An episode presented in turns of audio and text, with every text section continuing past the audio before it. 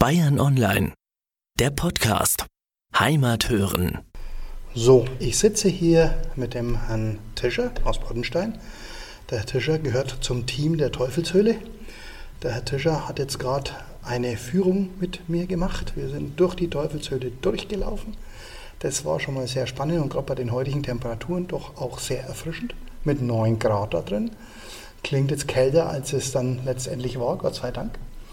Ähm, ja, was kann man denn zur Teufelshöhle jetzt mal so sagen? Das ist ein Tourismusmagnet von Pottenstein. Ja? Und weiter, was kann man noch so sagen? So allgemein jetzt ein bisschen. Also zunächst einmal die Teufelshöhle ist wohl die bekannteste Schauhöhle hier in, in Nordbayern, also in Franken sowieso, in Nordbayern, vielleicht sogar in Deutschland, so mit jährlich 140.000 bis 150.000 Besuchern.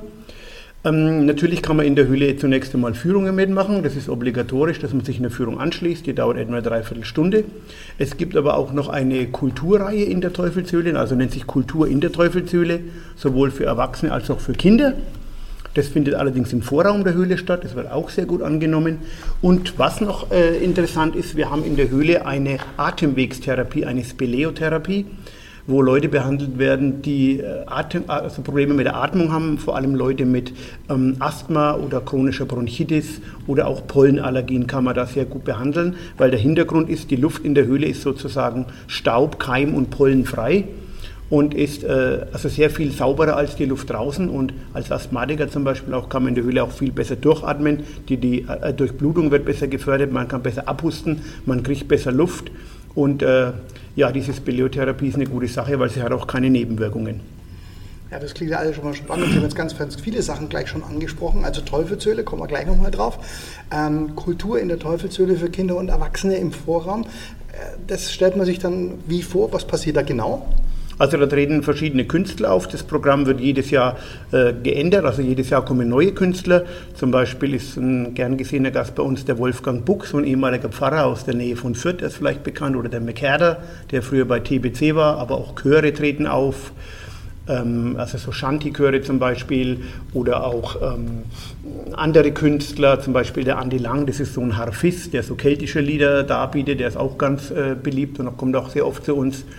Und das findet im Vorraum der Höhle statt. Da ist so ein Podest, da treten die Künstler auf und davor wird bestuhlt. So bis 150 Gäste etwa kann man da beherbergen. Und diese Kultur äh, in der Teufelshöhle für Erwachsene findet immer am Samstag statt, also zu bestimmten Terminen. Und dann gibt es noch eine Kinderkultur, da ist jetzt zum Beispiel nächsten Freitag eine, da kommt der Räuber Hotzenplotz. Und das ist ja, wie der Name schon sagt, nur für Kinder. Und das wird auch sehr gut angenommen von den Kindern und auch von den Erwachsenen, die sie oft begleiten. Das kann ich mir vorstellen, den Räuber Hotzenplotz, das war ja mein Kinderbuch sozusagen. Ne? Also mhm. Also das ist ja, ja, zu der Atemwegstherapie, die Leute bleiben dann wie lange da drin und, äh, oder wie muss man sich das vorstellen? Also die Leute bleiben ungefähr, was weiß ungefähr, sie bleiben zwei Stunden in der Höhle. Das ist auch jeden Tag möglich, von April bis Ende Oktober, in der Zeit, wo auch die Führungen stattfinden. Mhm. Das ist von 10 bis 12 oder von 14 bis 16 Uhr an jeden Tag möglich, also auch Wochenende und Feiertag. Und von uns bekommen die Leute so eine vorgewärmte Unterlage, das sind Liegen in einem abgetrennten Raum in dieser Höhlentherapie, damit man nicht also von unten auskühlt, an Schlafsack oder irgendwas nicht, ähm, also etwas, was keine Wolle produziert, sollte man auch mitbringen, am besten einen synthetischen Schlafsack, also nichts, was Fusseln oder Fasern abwirft in die Luft. Und dann liegt man da zwei Stunden täglich drin.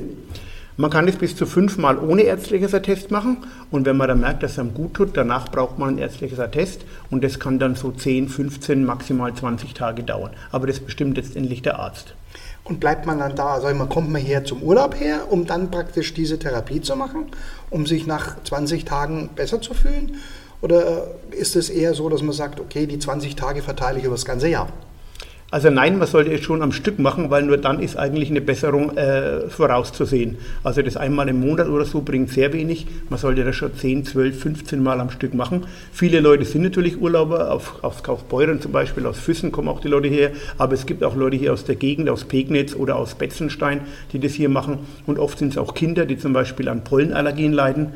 Und wie gesagt, die haben in der Luft natürlich, ähm, ja, da geht es denen einfach besser. Und ich kann das selber bestätigen, da ich auch Asthmatiker bin. Ah, okay. Und äh, wie lange hält das dann an? Ja, das ist unterschiedlich. Also in der Zeit, wo Sie drin sind, haben Sie natürlich keine Probleme. Irgendwann müssen Sie natürlich wieder raus. In manchen Fällen kommt es zu, zu, einer Verringerung der Medikation, in manchen Fällen auch nicht, aber in, mit den meisten Patienten, denen ich gesprochen habe, also bestimmt 90 Prozent der Leute, denen tut es sehr gut. Inwieweit es dann anhält, wie weit es dann in den Alltag hineinwirkt, das kann ich jetzt schlecht sagen, weil danach habe ich ja mit den Leuten keinen Kontakt mehr. Ne? Und bei Ihnen, wie schaut es bei Ihnen aus? Also bei mir ist es immer am schlimmsten im Mai mit den Birkenpollen und sobald ich in der Höhle bin, sind die Symptome so gut wie weg. Also dieses Augenbrennen, das Niesen, dieser trockene Hals, das ständige Räuspern, das Kribbeln am ganzen Körper, das ist in der Höhle wie gesagt weg, weil wir so gut wie keine Pollen da drin haben. Also der Traumjob sozusagen. Eigentlich ja. Und wenn man dann noch in Pottenstein wohnt, das hat natürlich schon Vorteile, wenn man keine langen Anfahrtswege hat.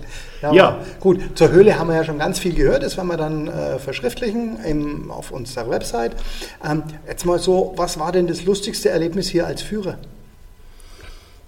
Hm, also das lustigste Erlebnis, ich sage mal so, das beeindruckendste war, wir führen ja alle möglichen äh, Menschen durch die Höhle, also von Kindern angefangen bis 90-Jährige und äh, es kommen auch oft Behindertengruppen und ich muss sagen, äh, was an denen schön ist, dass die am Ende äh, so richtig ihre Meinung kundtun. Also da kommt es dann oft mal zu einer Umarmung oder das war eine tolle Höhle, danke schön, ich möchte noch mal rein. Also von diesen Leuten mit, mit Behinderungen oder von Menschen mit Behinderungen kommt eigentlich am meisten zurück. Wobei andere Leute sind natürlich auch begeistert und denen gefällt das auch. Manche gehen auch etwas gelangweilt durch und haken das ab. Wir waren in der Teufelshöhle fertig. Aber ich finde also von Menschen mit Behinderungen kommt am meisten zurück. Okay, wobei man dazu sagen muss, die Höhle ist ja nicht behindertengerecht, also mit dem Rollstuhl kann man ja nicht reinfahren, da sind 400 x Stufen, also halt ähm, im Endeffekt ähm, muss man halt beweglich sein. Richtig, genau, das ist ein Problem. Die Höhle ist also nicht äh, behindertengerecht. Zum einen ist es zu eng, um mit dem Rollstuhl durchzukommen und zum anderen haben wir auch 400 Stufen. Wobei ich kenne jetzt auch wirklich keine Schauhöhle hier in der Fränkischen, wo man mit dem Rollstuhl durch könnte. Also auch Binghöhle oder Sophienhöhle, Maximiliansgrotte ist eigentlich auch ausgeschlossen. Also ich rede jetzt mehr von Leuten mit geistiger Behinderung. Jawohl. Ja. Haben Sie schon mal einen verloren auf so einer Führung?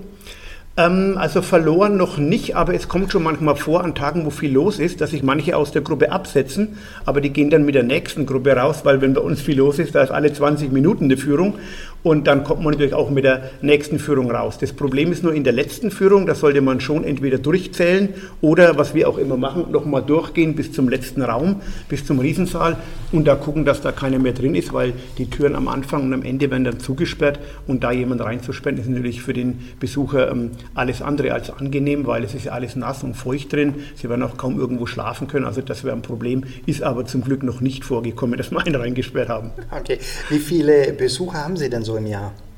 Also äh, mein jetziger Stand ist so zwischen 140 und 150.000 Gäste besuchen die Teufelshöhle jedes Jahr. Ja, perfekt, dann schließen wir da eigentlich schon mit dem, mit, dem, mit dem Ausblick, dass dieses einfach ein Tourismusmagnet in der fränkischen Schweiz ist. Und ähm, ich bin ja auch gerade durchgelaufen, also ich kann das nur jedem empfehlen. Ähm, es ist ein beeindruckendes Erlebnis. Vielen Dank für das Gespräch, Herr Tischer. Aber gerne geschehen.